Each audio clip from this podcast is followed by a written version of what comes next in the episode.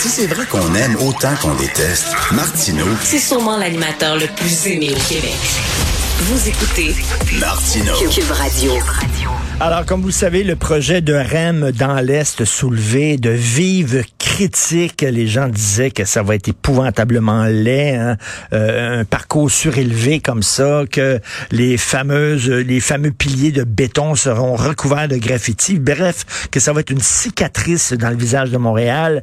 Mais là, dans une lettre qui a été publiée dans la presse, une lettre ouverte, M. Jean-Marc Fournier, l'ex-ministre qui est maintenant président directeur général de l'Institut de développement urbain, écrit que la deuxième version du REM 2.0 qui a été présentée s'est grandement et que la troisième version serait encore meilleure. Nous allons parler à M. Fournier. Jean-Marc Fournier, bonjour.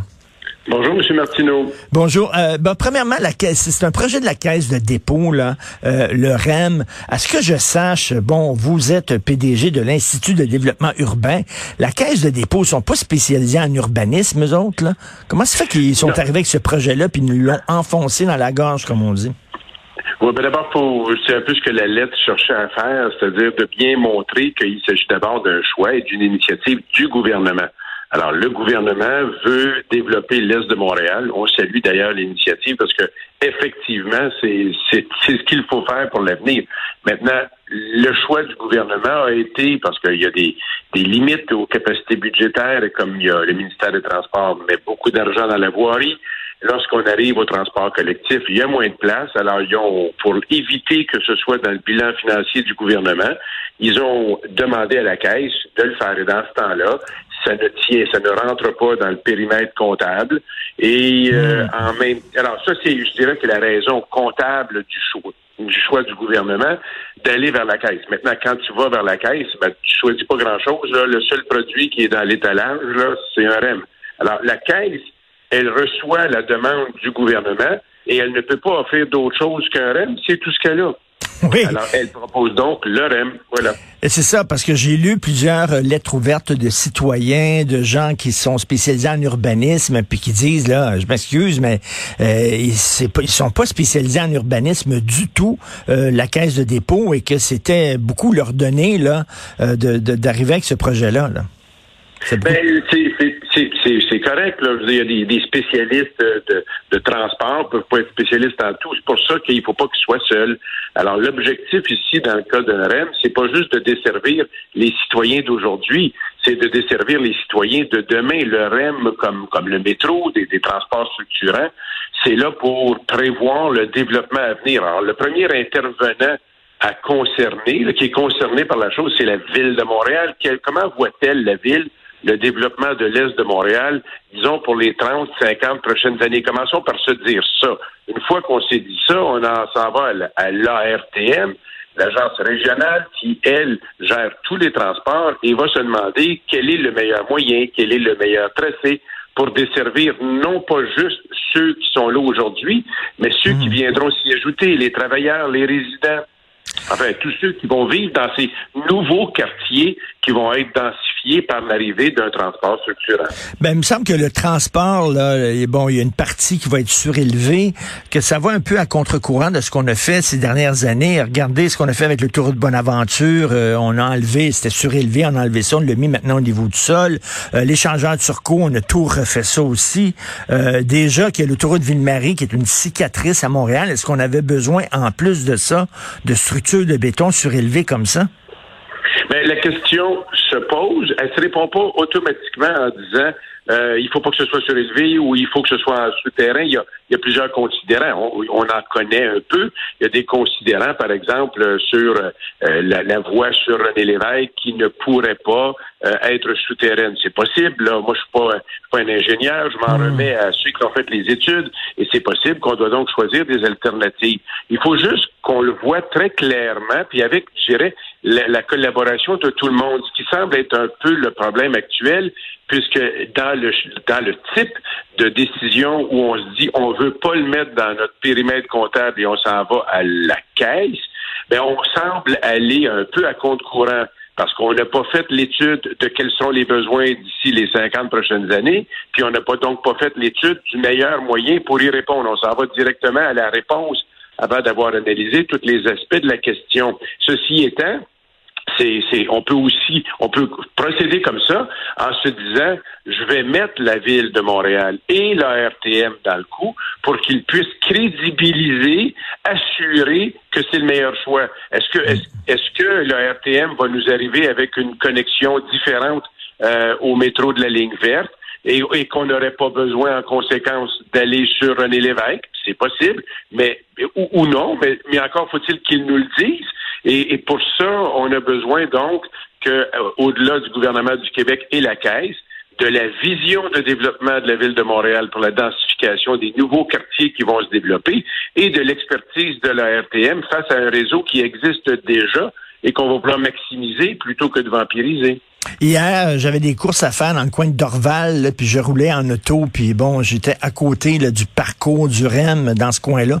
Excusez-moi l'expression, mais c'est lait en vierge.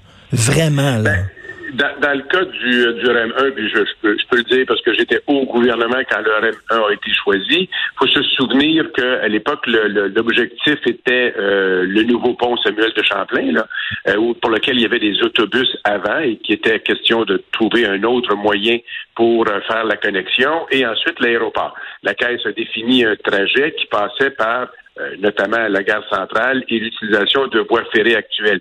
Jusqu'à un certain point, dans le cas du REM 1, euh, il y avait une utilisation de voies ferrées déjà présentes, quelques nouvelles installations, comme et, vous avez raison, qui sont massives ben euh, et qui frappent le regard, mais qui sont néanmoins en ce moment euh, pour l'essentiel, le long d'autoroutes et, et, je dirais de lieux plus euh, industriels ou d'affaires. Mmh. Euh, mmh. Lorsqu'on parle du REM de l'Est, là, on, entre directement dans les quartiers. Et il y a donc une analyse un peu plus pointue à faire sur l'aspect du mode de transport choisi. Bon, là, vous dites que le, la deuxième version qui a été présentée est grandement améliorée. Moi, j'avais peur de mes craintes, c'est que ça soit recouvert de graffiti, que ce soit d'une odeur épouvantable. Ça a l'air que, bon, il y a comme un enduit ou je sais pas trop quoi le, sur, sur les piliers où ça va être plus difficile, disons, que de recouvrir de graffiti.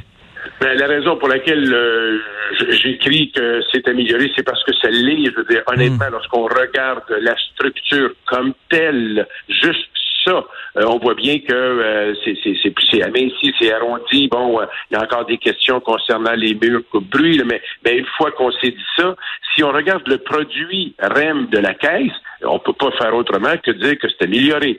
Ceci, mais ceci étant dit, il manque toujours l'élément essentiel. Est-ce qu'on fait un REM pour faire un REM ou on fait un REM pour servir le monde? Si c'est pour servir le monde, on va se demander c'est qui ce monde-là? Ben, ce monde-là, c'est ceux qui sont là aujourd'hui, puis ceux qui vont être là dans 50 ans ce monde-là, c'est ceux qui vont habiter de nouveaux quartiers. Et avec la crise climatique et les solutions urbanistiques qui sont choisies, ça va être des quartiers multi-usages où on va pouvoir, ou en tout cas tenter, de, travailler, de, répondre à ses besoins essentiels tout près de chez soi, soit en transport actif, euh, ou, autrement, il, va, il va falloir réunir ces quartiers-là avec un transport structurant. Ça, c'est le but visé par le REM. Est-ce qu'il permet l'apparition de quartiers de proximité ou il les empêche? Ça, c'est une question qui doit être analysée. Et est-ce que ça va vampiriser le système de transport en commun qui est déjà en place? Il y a des gens qui craignent ça, là, parce qu'il y a déjà des autobus, il y a déjà des métros dans l'est de Montréal. Et là, on dit, ben, ces gens-là vont délaisser le transport qui existe déjà pour le REM. Ben ça, c'est le bout, euh, M. Martineau. Je pense qu'on a, on a besoin de la voix de la RTM pour, pour tenir compte de ce que la ville veut faire au cours des prochaines années, nous proposer les meilleurs moyens, les meilleurs tracés. Et aujourd'hui, je le dis avec un point d'interrogation, j'ai pas la réponse. Mais il y a une ligne verte, il y a une ligne de métro, c'est performant. Euh, selon certains, elle est suffisante pour accueillir les gens. Selon d'autres, mm. euh, elle, elle, pourrait à terme être euh, être trop pleine. Mais, mais, mais aujourd'hui, les métros, ils ont un rythme de passage aux trois minutes. On peut certainement doubler ces passages-là. Et donc, elle sera euh, utile et optimisable pendant des décennies à venir. Enfin, ça, c'est un soupçon qu'on peut avoir.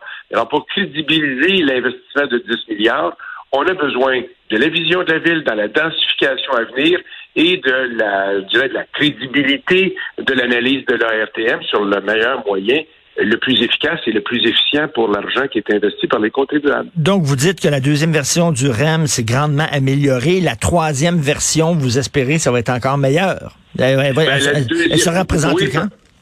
parce que la deuxième version, c'est celle du REM lui-même. La Mm. troisième version que j'appelle, c'est celle de, de, de, de l'ajout de la vision de la Ville de Montréal sur les développements des 50 prochaines années et de l'analyse de la RTM sur le meilleur moyen d'assurer cette, ce développement-là de l'Est de Montréal. Donc, la troisième version, c'en est une qui va euh, aller plus loin que simplement la contribution de la Caisse, mais qui va ajouter celle de Montréal et celle de la RTM. C'est cette vision-là, je soumets humblement, que nous avons besoin d'avoir Ben pour oui. euh, avoir la meilleure adhésion à ce projet qui est emballant. Rappelons-le, développer l'Est de Montréal, c'est formidable. Il y a un potentiel de développer des quartiers de vie là-dedans qui sont e- exceptionnels pour éviter notamment l'étalement urbain. Mais pour y arriver, je pense qu'il y a encore quelques pierres à tourner. C'est très possible de le faire et je, je soupçonne que le gouvernement voudra le faire. En tout cas, on, on attend bien sûr la vision de la ville parce que c'est quand même à la ville de Montréal de nous dire là où il veut, où la ville veut s'en aller pour les prochaines années et essayer d'intégrer ça justement dans le plan, euh, dans le plan euh, futur de la ville. Merci beaucoup, Monsieur Jean-Marc Fournier. Merci. Merci, M. Martineau. Merci. Bonne journée. Merci.